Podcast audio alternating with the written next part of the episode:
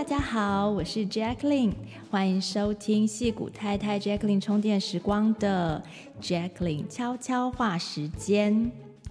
我有很多个人有兴趣的主题呢，想要跟大家分享，但是呢，这些内容和一般我们节目身心灵成长的方向呢，不是完全的吻合。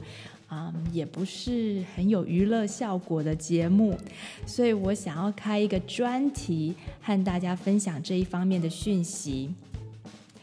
悄悄话呢，将不会提供节目的内容摘要，完全就是有缘人、真正的粉丝才会有耐心听到最后的那种节目。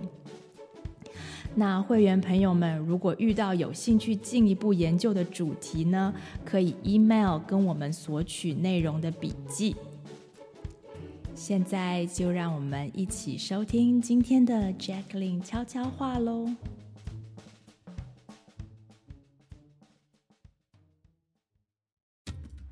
Hello，大家好，欢迎收听矽谷太太 Jacqueline 充电时光，我是 Jacqueline。今天要跟大家谈一下言论自由。言论自由为什么重要呢？还有跟我们快乐的人生有什么关系呢？到底应不应该有所谓绝对的言论自由呢？我会分享一些最近的新闻事件，嗯，有些可能是大家听都没听过，甚至没上新闻的新闻。也会分享一本十九世纪中出版的书籍和啊、其中的逻辑，希望能够啊、透过一些思考的啊、过程，找到这些问题的答案。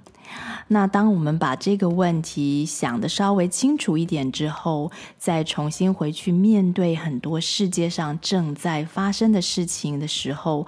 就比较不会受到恐惧、愤怒等负面情绪的攻击。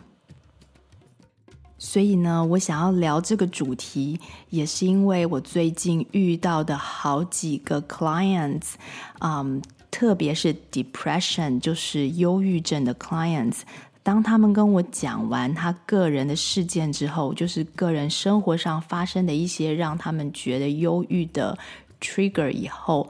都不免会提到啊、世界局势、嗯、地球环境等等这些主题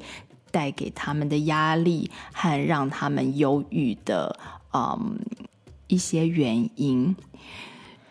所以我特别帮大家做了这一集节目，希望能够有所帮助。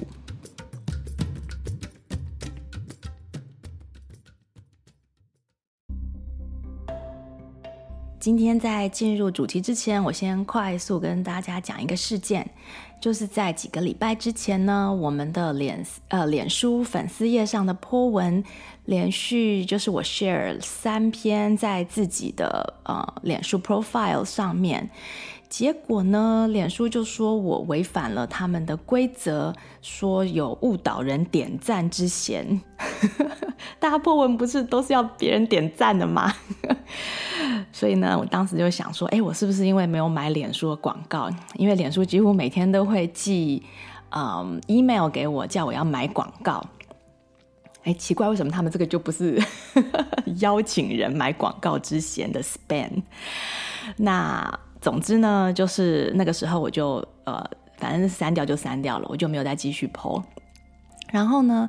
就在上个周日的时候，我在网络上的时候，就是嗯呃同就是同步的看到，就当我在脸脸书上面要 po 东西的时候，就同步看到他给我 notification，有好几篇文章就是都。不能放这样子，然后他都要把它删掉。然后他在删的那个过程，我都有看到，那我就有截图下来。然后那个嗯，他的呃理由也都是一样，就是说呃这些是 span 啊什么的。那我跟小编讨论之后呢，就想说可能是因为可能 po 文上面不能够邀请点赞的连接，或者说。呃，参加会员的一些文字，所以呢，最近几期的节目我们暂时都没有放在脸书上面公告。那我们在讨论，可能之后会在脸书上开一个私人的团体，就试着以比较非公开的形式分享一些讯息。看看会不会比较呃不会被删掉。因为每一篇 po 文，其实小编都还是要花一点时间心思去写一些东西，所以嗯，这样被删掉就觉得很不方便。那对这件事情就先讲到这边。那跟我们今天要讨论的主题有一点点关系。虽然我不觉得这个是被脸书呃审查或之类的，就好像跟我们的言论本本身并没有关系，但我们今天要想要讨论的是一个关于言论自由的问题。嗯，在疫情期间呢，我就 follow 了很多的医生、专家团体等等嘛，因为我没有很。没有很相信，就是我们主流媒体的一些报道，也不是不相信啦，就是觉得他们的报道总是不够深入，就是只是讲一个事件，然后到底后面到底发生什么事情，我就非常的好奇，所以呢就会去呃关注。那我 follow 了很多的这些医生专家呢，他们因为讲的话呢，跟这个嗯，跟跟主流或是跟政府讲出来的话不一样，所以呢，他们就纷纷的被呃社交媒体审查，包括是脸书啊，就是把他们 cancel 啊，然后或者是说之前的推特，呃，把好几个我在 follow 的医生 通通都下架。那目前有一些，还有 YouTube 也是。那目前有一些呃这样子的脸书团体呢，就。改名，然后转成私人的团体，有些还在运作，但是我觉得他们再度被封杀只是时间的问题。那现在在美国使用很多的社交媒体呢，就其实，嗯，已经有点像是在集权国家中的状态。我并不是说，嗯，我们的言论已经被审查，但只是觉得应该要小心一点。但是我还是想讲这个话题。好，那现在呢，在 YouTube 上、脸书上能够看到的资料呢，一般都是对世界政府统治或是控制民众没有威胁的内容。或者是一些令人难以置信的内容，就是所谓的 conspiracy theory，一些阴谋的理论，像是什么外星人啊，像地平说啊，或是精英阶层贩卖儿童，或是什么吃人肉等等，很很夸张的讯息，这些是可以放在是可以放在社交媒体上的呀。不相信的话，大家可以到 YouTube 上面去查一查，就可以看到。呃，很多这样子令人难以置信的内容，但是由于大多数的人并不会相信这些内容呢，所以呢就不算是会威胁到政府的统治。即使你是讲政府的呃坏话，你可能说啊，他们可能这样做，可能那样做，可是大家觉得怎么可能嘛？哪有这种事？所以这种东西呢，就是还是可以被放在网络上，因为这些阴谋理论啊、的讯息的流传，反而可以制造一种。言论自由就是言论很自由的一种假象，而真正会被相信的真相的揭露呢，像是譬如说对疫情对策还有政策的各种的质疑，就很快的会被下架，甚至呢会被呃政府控告。那过去四年呢，我学到了就是，凡是被政府控告或是被社交媒体审查和删除的所谓的假消息，就是我应该去深入了解的讯息。那等一下他会分享一下这个，就是政府怎么怎么控告这些专家的一些过程。那大家以为说美国是保护言论自由的国家，那如果大家有追踪这几年在美国国会的各种作证的会议。还有各种与言论自由相关的法院的一些控诉案例，大家就会知道呢，其实言论自由在美国呢已经是荡然无存了。世界其他的先进国家呢，其实都没有把所谓的言论自由列入宪法里面，就是不是说啊、一个大家会保护的，就是先进国家会保护的一种权人人民的权益。很多国家是没有所谓的成文的宪法的，所以这些问题就更加的严重。像是最近的爱尔兰，嗯，他们对于言论审查方式已经真的是和极权国家没有太大的差别了。但是呢，平心而论啊，在人类的历史上，绝大多数的时间呢，人类都是处于被言论审查的政权之下的。过去几乎没有任何的政权是完全不努力审查或是控制人民的言论的。所以，现代的美国呢，其实是一个呃，人类史上的一个很大的例外，或是一个意外。所谓真正的言论自由呢，也是到了上个世纪可能后半期才慢慢变成常态。那到了上个世纪末呢，人民终于感觉好像言论自由就跟人身自由一样的自然。那我们发现了，呃，我们却忘记了，嗯、呃，言论自由其实是人类的非典型自由，就是不是人类一直都拥有的一种自由。那也果然就好景不长，这种反人类文明的现象，就是我们拥有言论自由的这种现象呢，在民主国家的政府官僚渐渐做大的同时，政府官僚就是一批不需要透过人民投票就呃选出来，他们就可以一直在。一直在政府的部门单位里面工作的这一群人，他们就是所谓的官僚。那他们其实拥有的权力呢，是比我们选出来的像是什么总统啊、什么国民的代表啊，这样这些都还要还要更有权力的一群人，因为他们主宰着，哎，你的总统要讲什么，或是谁能够进入白宫之类的这些很大的这些权力。这些官僚在渐渐做大的同时呢，就慢慢的没有办法支撑这个赋予人类自由的终极权利，因为嗯，言论自由就会开始慢慢的威胁到这一群人他们的权利、力量的力。那很快的呢，各国政府就利用所谓的全球疫情这样子的一个事件来打击假消息。来打击 hate speech，也就是仇恨言论，或是试图将所有和政府官僚宣传相左的讯息啊、把它们取消，这样子。因为呢，言论自由是所有自由的基础，一旦没有言论自由了，那其他的自由呢，就都是假的，也都有可能被剥夺。然后慢慢的，大家就只能听到一言堂的声音，或是被控制的反对声音，就是我刚刚讲的所谓的 control opposition，就是嗯，营造一种还是哎，你有你的确是有呃言论自由啊，你看这些骂政府的东西都能讲，但是呵 呵真正有威胁的就确实不能讲。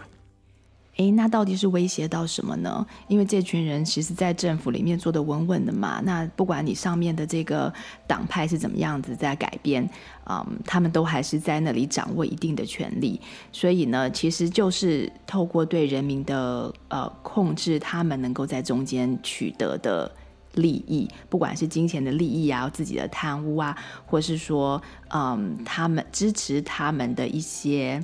嗯财团机构。嗯，工业他们的权利，那这是一块很大很大的权力大饼，所以所有威胁到这些权力的，嗯，都有潜力会成为被言论审查的标的。那等一下我会给大家的例子里面，就可以更清楚的看到这一个游戏是怎么样子在玩的。好，那到这里可能有些人就会问说：“诶，那什么是真正的言论自由呢？言论自由是否应该是绝对的？难道什么东西都能说吗？”那最近呢，有些像是长春藤大学的名校的一些校长，纷纷因为不愿意限制关于以色列与哈马斯冲突的一些言论而被迫辞职。那有些人是被迫辞职，那有些人就是啊、被批评得很严重，像是哈佛大学校长，那就是因为他们相信某些言论自由的绝对性。那我会说某些呢，因为他们是有意识形态和有条件的言论自由的。那某些、呃、言论，他们会觉得可以有绝对的自由。可是我不觉得，呃，对他们来说，所有的言论都是能够得到那种程度的自由。那在国会的听证会上呢，议员们就问这个宾州大学的校长，还有哈佛大学的校长。就一个很简单的问题，就问他们说：提倡屠杀犹太人，就是杀光所有的犹太人 （genocide）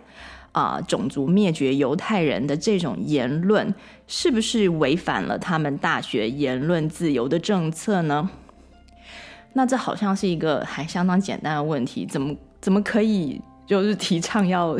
要种族灭绝任何一个种族呢，对不对？这些言论在这样子的大学里面可以吗？那校长们都说，嗯，你就看到他们就是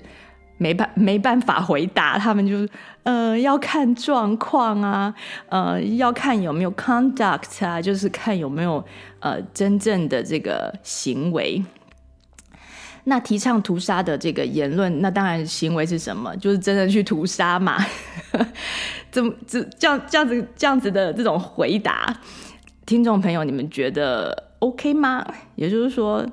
这些言论自由是否应该被绝对的保护呢？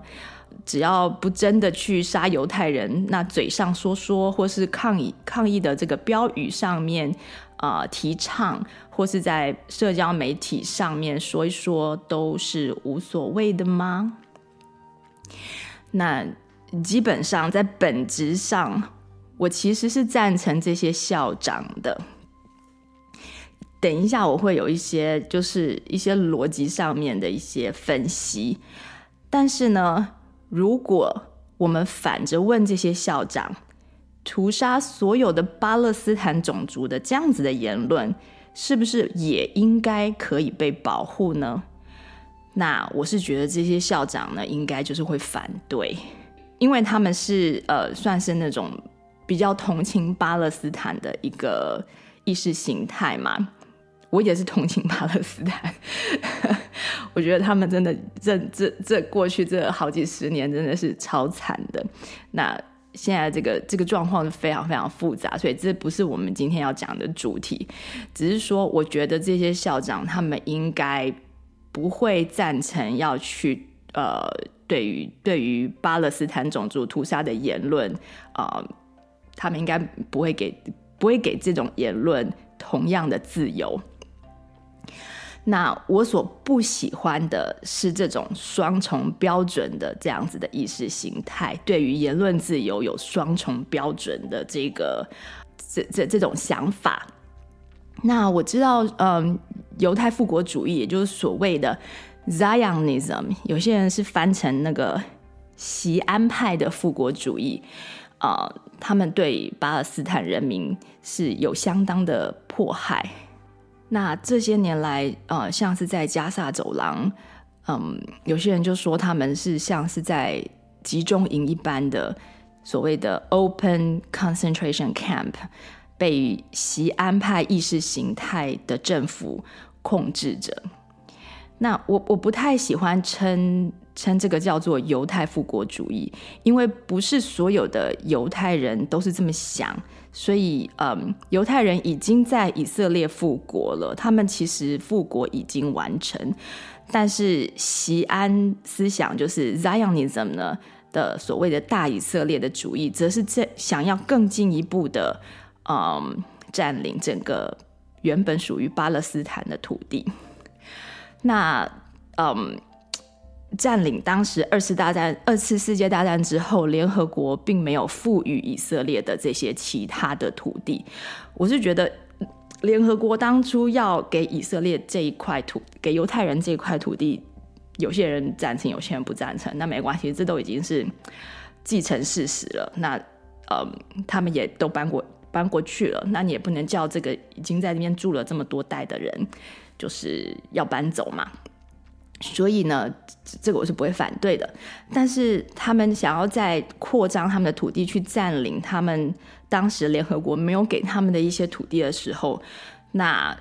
那那那那就是另外一件事了。对，那另外呢，我们也知道犹太人在二次大战与后来的世界到处被歧视和迫害。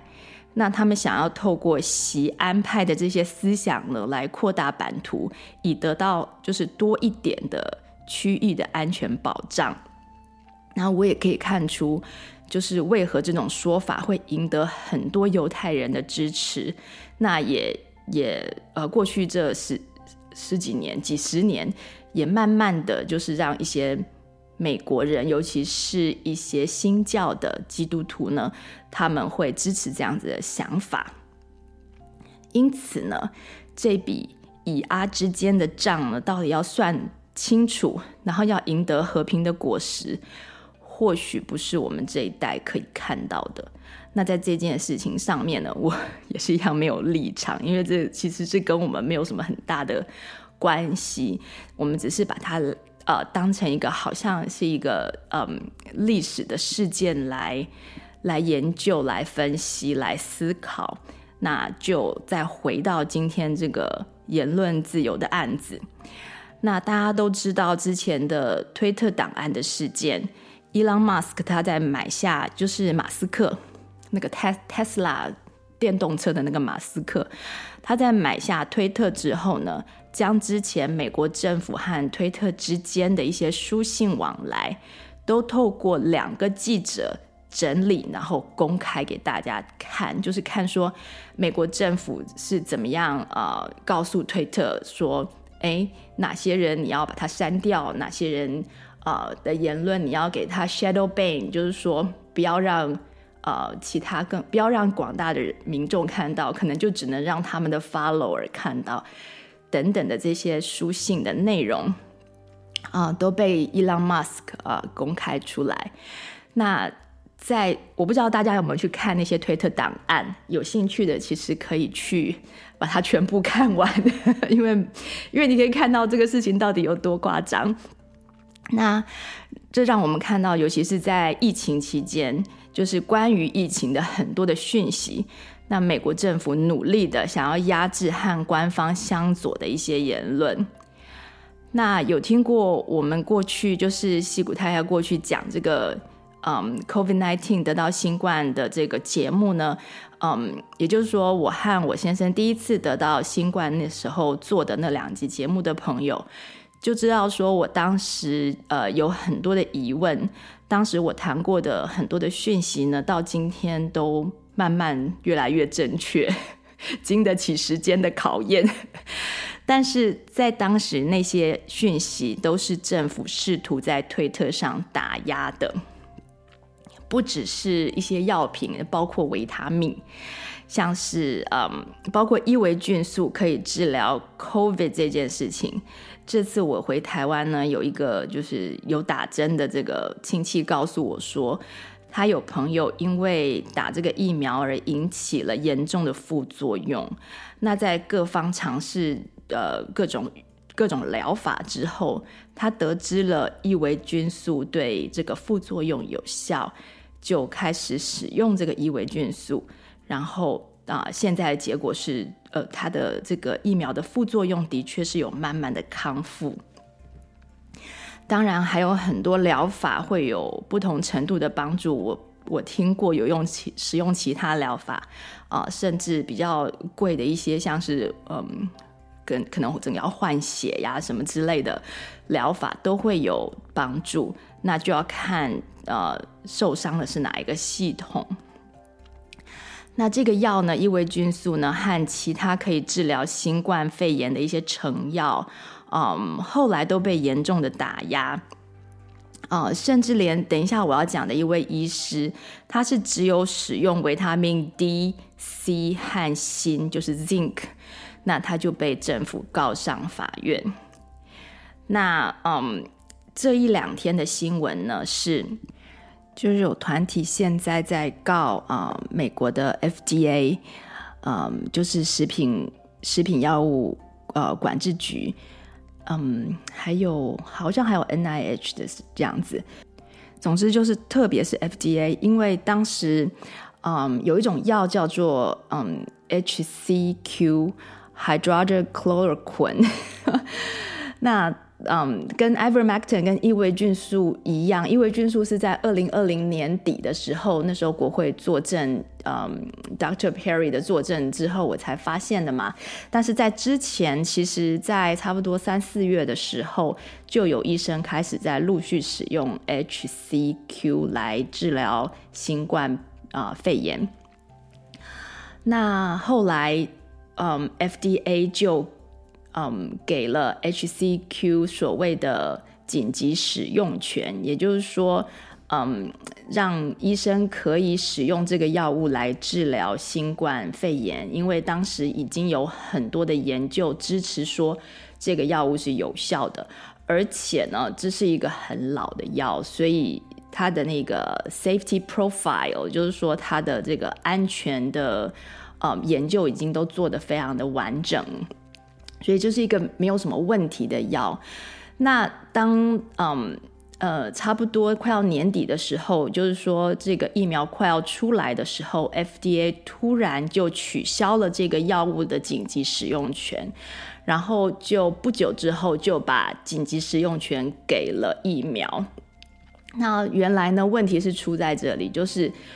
如果市面上现在有可以治疗某一种药，呃，某一种疾病的药物呢，那么没有经过完整研究的的药物就不能被授予紧急使用权。所以，嗯，疫苗来说的话，一般疫苗必须要有好，呃，至少有三期的这个临床研究，呃，实验证明说它是安全的。嗯，经过 toxicity 的这些呃呃这些研究之后，才能够上市嘛。那要让它能够提早上市呢，就必须要通过这个紧急使用的这个授权。那紧急使用的授权的条件就是，你要没有其他的药物可以治疗这个疾病，也就是说，这是唯一有可能可以治疗的。所以不管它有多危险，我们就先。授权让你使用这样子的一个状况，那这件事情下去了之后，就变成哎，HCQ 就不能用了。那同时，Ivermectin 是从来就是伊维菌素是从来都没有得到过啊、FDA 的嗯紧急使用的授权。那现在这个告诉呢，就是在告美国政府说，当时他们嗯。其实不应该给疫苗这样子的紧急使用权，因为有其他的药物是可以治疗这个疾病的。那主要的告诉内容就是在希望能够透过这个 discovery 的过程，就是说，当一个告诉在进行的时候呢，那这个双方就可以去调很多的资料出来，他们就会知道说中间到底发生了什么事，到底是谁决定的，是为什么，基于什么样子的呃证据或是资料的这个。嗯，支持之下来做这样子的决定，这些全部都可以被公开出来，在这整个告诉的过程。所以呢，现在我们就是可以等到说，哎，到底啊、后面会怎么样？那目目前就是还不知道。但这个消息至少可以让我们就是知道说，这样子的事情现在已经开始慢慢的被拿出来检验了。那。我原本是不懂其中的道理，就是说，既然就是呃所谓的无药可医的绝症，为什么不让大家试一试原本就可以治疗各种肺炎，然后世界各国都用了好几十年的这些安全的药品呢？那现在透过这个告诉，其实就很清楚的跟我们就就是大家就可以很清楚的看到说，哦、呃，因为嗯。这个紧急使用权，那它的条件是要在没有其他疗法之下，这个疫苗才能够被授予紧急使用权。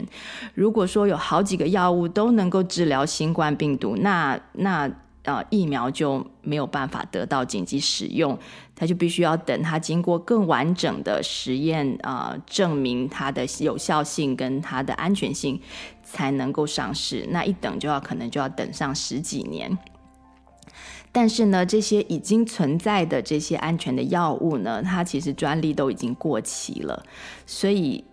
它的另一层原因就是，它没有没有办法像疫苗疫苗这样子为这些政府的关键人物，就是官僚人员和财团赚进任何的利润。所以，anyway，the rest is history。那在一开始的时候呢，我记得有朋友跟我说，某某药厂好像是 AZ 吧。就是要免费给大家疫苗，但是后来我一查，就是其实不是这样子的，就是嗯，Pfizer 其实也有说，就是他是要把技术免费的分享，然后造福人类。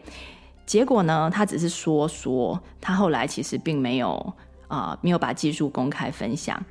那结果就是全世界因为这个疫情，因为各种紧急使用权的授予呢。增加了好几十个，啊、好像有四十个吧，billionaire 就是十亿美金的富翁。所以从结果来看呢，呃，政府行为、官僚行为的各种这种扭曲的现象呢，就不难被理解。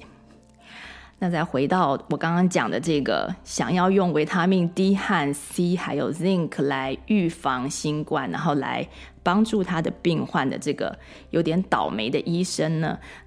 他的名字叫做 Eric Nepute。嗯，会说到他是因为他是第一个 第一个被告的，据我所知他是第一个被告的。那当时呢，他是在他自己的网站上有贩卖维他命。那他的问题就是，他声称这些维他命可以帮助、呃、新冠的症状，可以预防新冠。那当然，他都有说是多少 percent，就是它不是百分之百的能预防。像维他命 D，可以给可以给你可能百分之嗯三四十，或是有些是六呃，在跟 Z Zinc 一起使用，有些研究说啊，可以六十几 percent 的这个预防的效果，就像预防感冒一样，对不对？你的免疫力增加的时候，你就是比较不容易得感冒嘛。那当时呢，我也读过这些那些论文。那关于这些维他命的效果，真的都是有研究来证实的。他并没有说谎，就这个医生他并没有说谎。那新冠病毒呢，其实就是冠状病毒。冠状病毒呢，就是 common cold 的病毒，也就是感冒病毒的一种。所有的感冒病毒呢，其实都是冠状病毒。所以呢。这些 维他命，它能够舒缓其他的这些 common cold 的症状，也就都能治疗冠状的症状啊，新冠的症状。甚至有研究发现呢，这个我之前也有讲过，你如果体内维生素在五十以上的，哦，维生素 D 在五十以上的，就非常不容易得到。而且绝对不会死于新冠肺炎，也就是比任何的预防针要有效。那这位医师呢，他是被联邦政府的 Federal Trade Commission（FTC） 在二零二一年四月以听哦，half a trillion，就是五百个 billion 五兆的美金起诉啊。说他违反了所谓的 COVID-19 消费者保护法案。那这个医生呢，他说他当时在世界各地啊、演讲、开 conference，帮助其他的医师治疗新冠病患，因为他的诊所呢的呃治疗的效果非常非常好。他自己说。他的医师联盟中呢，就是使用他的这个 protocol 的，使用他的治疗方式的这个团体，没有一个重症死亡的案例。就是说，在他们接到的很多重症之中呢，就是所有的人都活过来，活下来了。那这一点呢，呃，我是无从求证，但是呢，我知道只要能够提早治疗这个病，其实不是绝症。现在大家也都知道了。所以，如果免疫力能够培养好呢，更有预防的效果。那他在一次要去参加座谈会的这个过程当中，他收到了自己的律师的来电。那个律师跟他说：“我告诉你一个好消息和一个坏消息。一个坏消息就是你被联邦政府控告了。好消息就是是以史上最高的罚金控告你，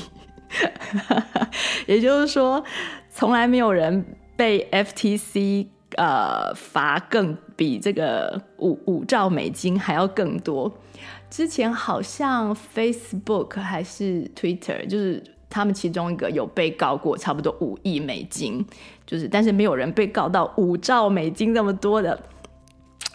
总之呢，后来他就上了法庭，就是这几年来就一直在打这个官司嘛。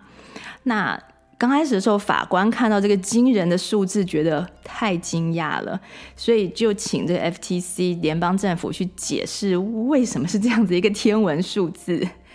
那政府单位就回去搞半天，然后才回复了整个计算方法，然后就说什么每一则 po 文要罚多少钱，像是在脸书上、推特上等等的啊，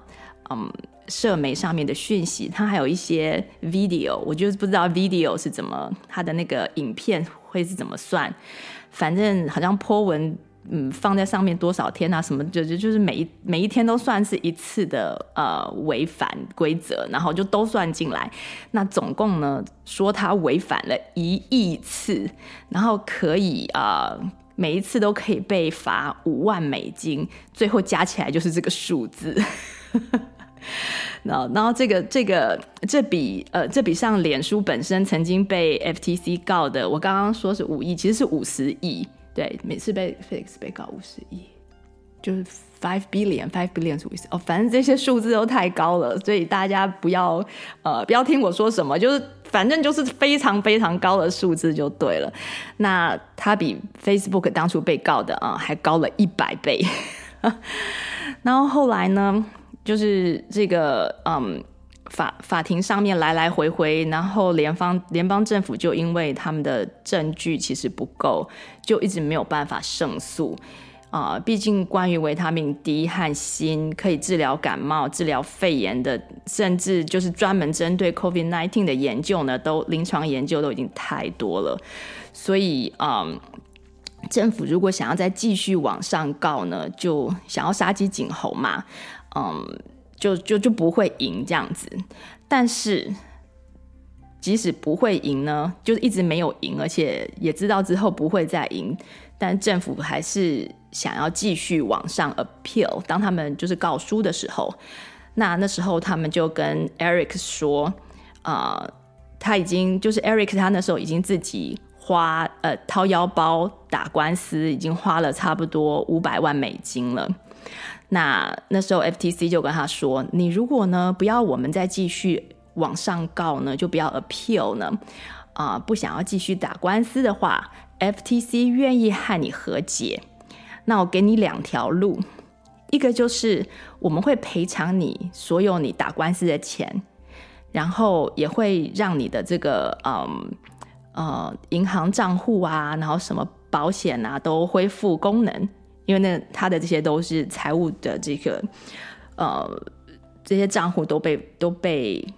暂时的停止使用嘛。可是呢，条件就是，嗯，这个官司打呃 settle 之后和解之后，你不能公开的谈论跟这个官司里面任何有关的内容，而且呢，不能再继续散布这些维他命可以预防 COVID 的这些消息。那第二条路呢，就是如果你还是要继续就是讲这些事情的话呢，那政府就不会呃就不会赔他这个五百万美金哦，对，但是还是会把他的就是银行账户这些保险的这些呃户头帮他恢复，只是不会给他赔偿而已。那后来 Eric 就选择说，嗯。他不要政府赔偿，他希望能够，就是他选择不要被封口，也就是说，他选择他要继续保留他对这件事情的言论自由，而且呢，他想要继续能够帮助他的病患，就是使用维他命 C 和 D 来治疗这些感冒。那这是其实这些讯息都是普世，现在已经是普世皆知了。大家有没有觉得相当扯？那他现在呢，就还是可以在各大自媒体呢讲述这件事情。传统媒体是不会，就是不会去访问他，也不会给他呃发声的管道。但是至少他可以讲述这件事情。那我是不知道推特或是脸书有没有恢复他的账号，嗯、目前好像还没有，还是说他自己不愿意再回到这些平台上面。那结果就是呢，他没有被政府买走。那我在一些呃。嗯，我在网络上稍微查了一下，有一些媒体有一些新闻是讲说，他后来好像有被罚个四五四哎四五万块的这样子的一个美金的这个这个 settlement，就是和解的这个钱。然后呢，因为因为和解，所以大家就说他输了。但如果真正去看到后面的这整件事情，就知道说，其实政府并没有告赢。好，那讲到这里，因为如果政府告赢的话，就是可以把它封口嘛。可是并没有。那讲到这里呢，大家有没有开始怀疑啊？到底为什么我们需要言论自由？那这个概念既然在人类历史上这么少见，那为什么还要重视呢？因为大部分的人类历史就是我们都从来就是不需要这个言论自由，也不是就过过来了吗？那最近呢，我在读一本书，是一八五零年左右出版的，叫做《The Law》。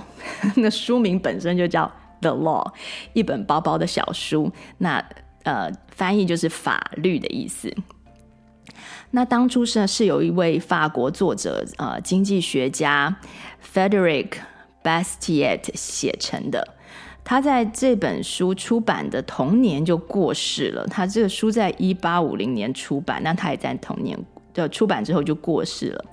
那这一本书，它是以完整的逻辑去分析法律存在的目的。我们人类社会为什么要有法律呢？那他说呢，生命是神赐予的礼物，而生命不是只是活着而已。神还赐予了生命可以生存、发展、进步的一些条件，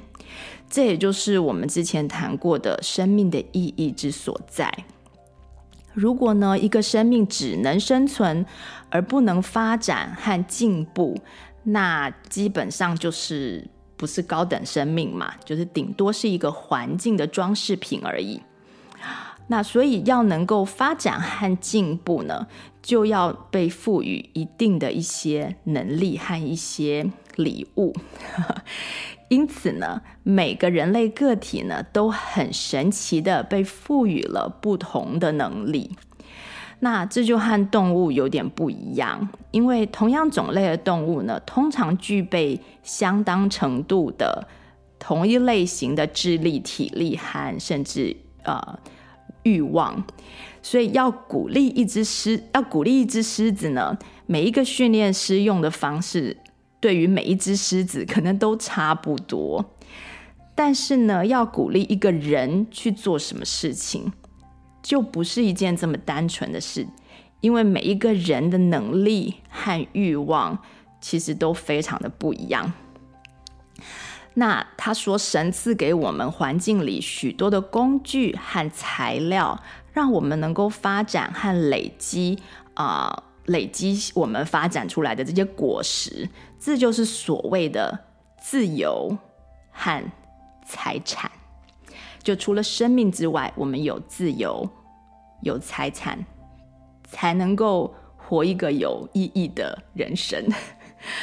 那自由的生命呢，就能够利用自己的能力和环境的供给，产出让这个生命更美好、更有意义的一些产品。那像是一个艺术家的财产和一个嗯鞋匠的财产，他们的产出就会非常的不一样。而生命、自由和财产这三件事，就是上天的礼物。它不是一种天赋的人权哦，因为他一个不小心就会可能会被失呃被骗走、被抢走，或是被拿走等等，所以人类社会才因此啊、发展出了法律这个概念。那法律在最开始、最开始这个概念出来的时候，就是用来保护这三种生命的礼物。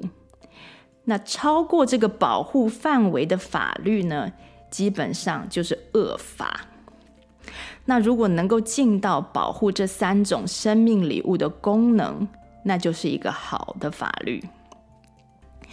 那在言论自由呢，上面，言论自由就等于是落在这个生命的自由和财产之间。因为如果没有言论自由，一个人在法律之前，或是在团体之前，就没有办法为自己伸张正义，没有办法为自己辩护嘛，也就没有办法保护自己天赐的这些礼物。因此呢，法律。不应该说能够规定啊，你什么能说，什么不能说。当有些东西呢被列为绝对是不能说的时候呢，那这个法律在关键的时候就不可能充分的保护生命礼物，也就是不能够发挥保护这些生命礼物的功能。当然呢，后来。言论的力量呢，被慢慢的使用之后，大家发现了文字语言的力量是可以夺走别人的生命礼物的。像是啊、有些人就是把儿童的裸照放在放在网络上，这是不是算是一个人的言论自由呢？其实不是嘛，因为他侵犯到别人的生命礼物，所以呢，就会变成一种犯法的行为。或是说散布破坏他人名声的一些谣言，那同样的道理，使用言论煽动暴力的行为，也会威胁到别人的生命安全。那这些都显而易见的，不应该是属于言论保护的啊、言论自由的保护范围，因为呢，它直接和法律要保护的这些对象产生冲突。好，但是。当事情越来越复杂，我们谈到了科学和宗教的领域中的时候，政府呢，为了要控制人民的行为和信仰，就会以一种大众的权利为名来规范个人的自由。那这个大众的权益呢，并不是法律当初要保护的个人的生命礼物。它看起来好像很类似，因为我们法律不是要保护个人吗？那一群人不就这个礼物不是更大吗？生命礼物的总和不就等于是就是像是个人生命礼物一样啊？但其实呢，是不能这样相等的，因为这样子的话就会有所谓的多数暴力这种事情产生。那对多数来说，譬如说举个例子。譬如说，对大多数的住在这个呃城市里面的人来说，某一块土地依山傍水，他可能拿拿来当公园，对大家来说是最好的。可是这块土地呢，是某一个人的家耶，他辛苦的把房子盖起来，他用了他的能力，他被赐予的这个可以盖房子的能力，然后啊，呃，嗯。依照他的生命欲望的这个这个引导去创造出来的他的财产，那现在啊、嗯，因为这个房子正好坐在大家都想要使用的方便啊、呃、众人生活的一个地点，那是不是就可以修法把他家变成公园呢？对不对？这就是当 greater good 就是大家的权利。Versus 啊、，the individual rights 就是这个个人的权利的时候会发生的事情。另外一个例子呢，就像是中世纪就是烧杀女巫的那几百年，也就是在这种逻辑之下产生的结果。因为呢，大家过得不好，那可能很多人生病啊。中世纪那个时候嘛，那因为大家就看到，哎，奇怪，为什么有些寡妇他们会养猫，然后就不生病。那其实是因为猫会抓老鼠，所以他们就比较不容易生病。听说是有这样子的，呃呃，这些这些啊、因果关系。但是呢，嗯、大家都会觉得说他不生病就代表他是疾病的制造者，所以呢，就一起决定要把它烧死。结果呢，虽然因为小冰河期引起的低温，然后引起的农作物欠收，还有传染病，其实跟女巫是没有关系的，所以也没有跟着女巫的消失，就是这些女巫被烧死就，就就这些问题就解决。但是大家还是继续这样执行了好几百年。所以呢，这就是人类误用法律这个概念的结果。那女巫没有言论自由，所以他们就百口莫辩嘛。那这就是大众利益，所谓 greater good 的这个概念。这个概念呢，其实是相当危险的。可以说，整个共产主义就是立基于这个概念上。那当一群人呢，都相信某个行为是为了大众的利益的时候，当权的就可以很轻松地操弄一整群人的决定和行为，让他们都不要帮自己想，而让他们做出了违反自身生命礼物的一些事情。那在现代的西方世界呢，从十九世纪开始就有这样这样子的哲学出现，警告大家法律的危险之处。那法律应该只被用在什么事情上？那言论自由也因此就被保护了一段时间。一直到 一直到最近，然后因为网络的出现，人类再度落入了所谓大众利益是不是可以大于个人利益的这个迷思当中。那这是一个古老的统治者的谎言，只是每隔一阵子呢，就可以被拿出来用一下。就可以用来用一下，然后赚一些钱，然后呃控制大家。譬如说，当有大型的灾难啊、战争啊或者传染病发生的时候，就尤其好用，因为恐惧的人群呢会躲到大众的这个集体名词的这个保护伞下，希望借由放弃一些自身的权益呢，能够在集体中得到保护。但是事实上，如果个体的权利没有办法被保护的话，你即使变成很多人，还是一样没有办法被保护。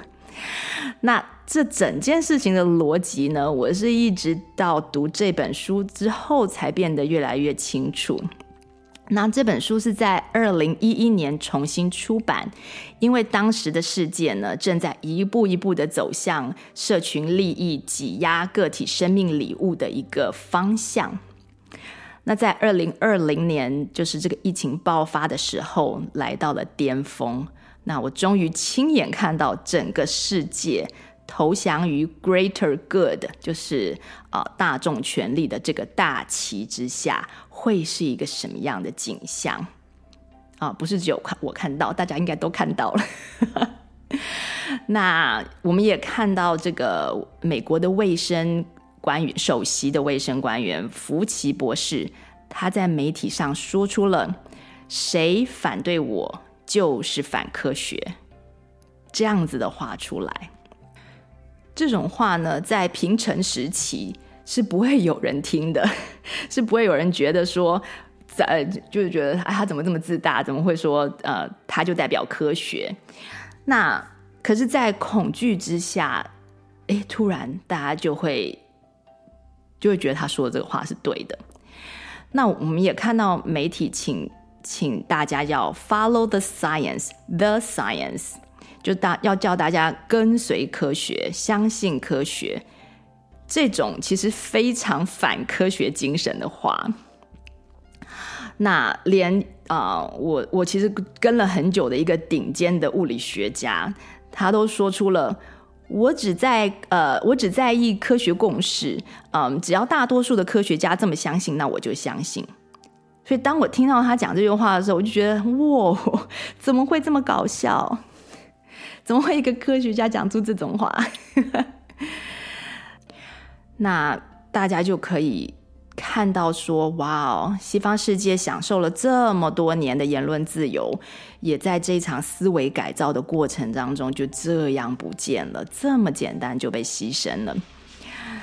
那现在的美国呢，和中国啊、俄国啊什么，在言论自由上，本质上我看起来是没有很大的差别。那不同的只是西方国家的人民呢，可能还有一点机会扭转这个，嗯，这个政府官僚、世界政府想要控制言论自由的这个方向。那像是有人会说，嗯，还好啊，伊朗马斯克他买了推特，那就可以让我们看到政府和社交媒体啊，还有科技公司之间的一些勾当啊。但是呢，我觉得我们还是不能把人类生命的礼物寄望在任何一个个人身上。那不管是政治人物啊、科学家，还是一个好像很有理想的富豪。那我是很佩服伊朗马斯克，他的聪明才智，还有他的努力，呃，都是非常值得赞赏的。然后我们家也很爱特斯拉的电动车，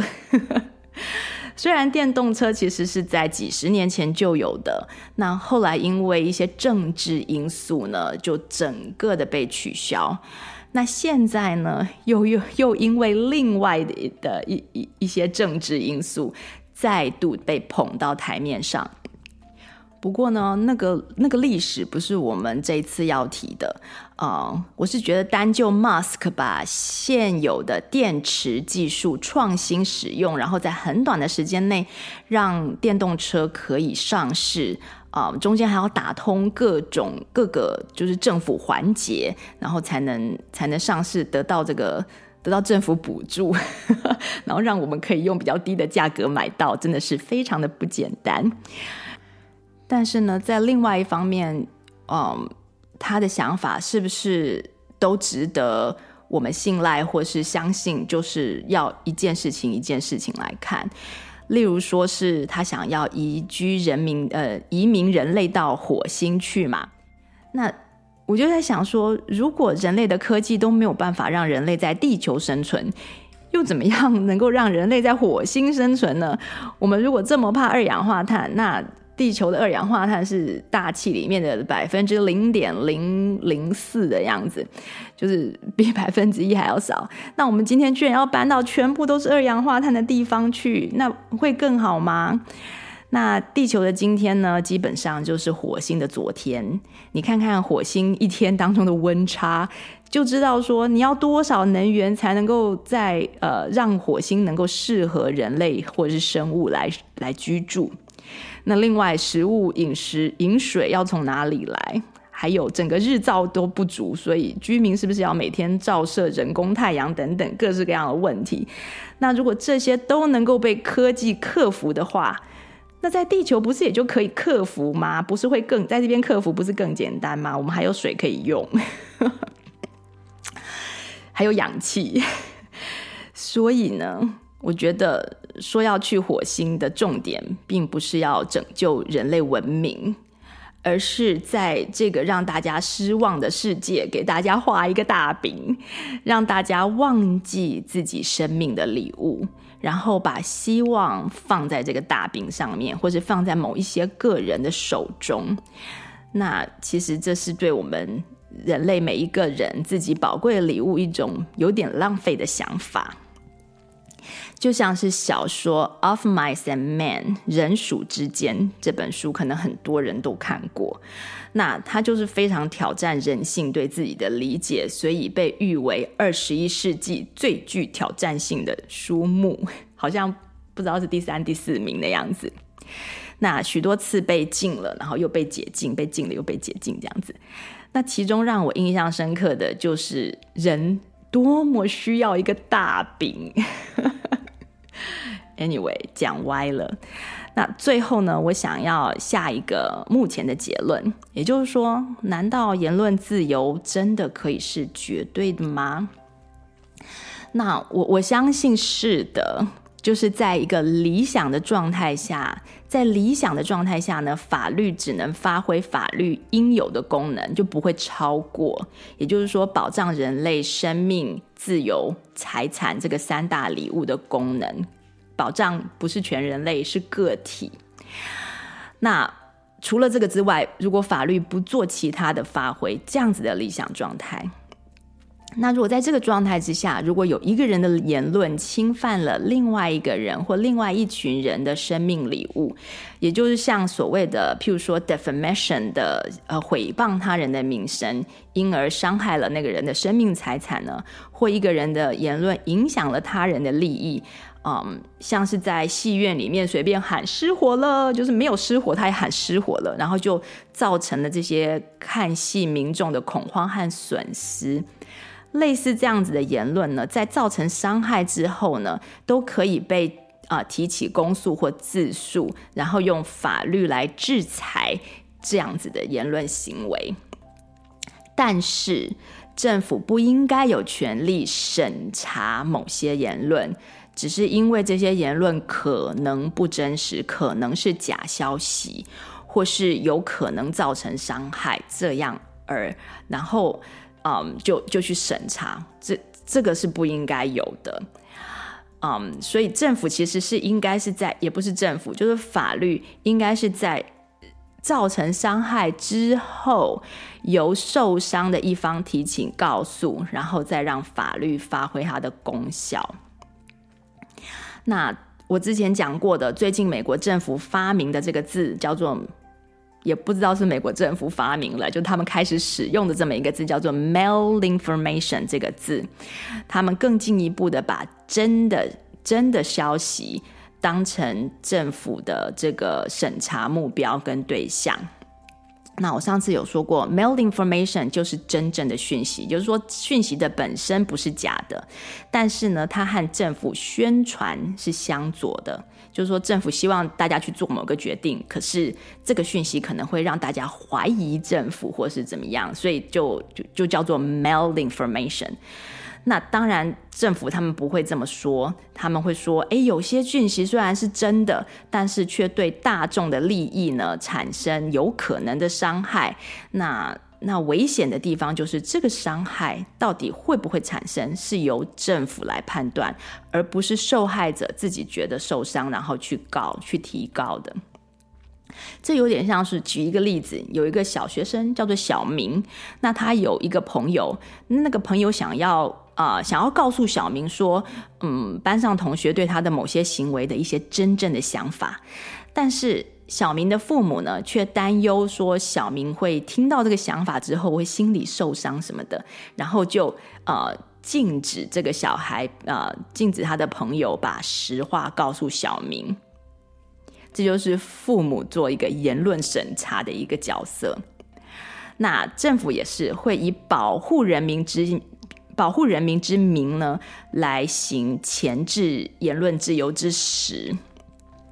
那大家以为这只有在集权国家之中才会发生，但是集权和民主呢，其实只是一个标签。任何人只要换了位子，就会换个脑子，不管是在哪一种制度下，就这是人性。那。你在民主民主国家的跟集权国家的不同，可能就只是手法上面，就是钳制言论自由的手法上面有一点不同。言论国也呃，集权国家就直接把你防火墙建起来，你就什么都看不到嘛，就是他不让你看的你都看不到。那民主国家可能就要用各种其他比较呃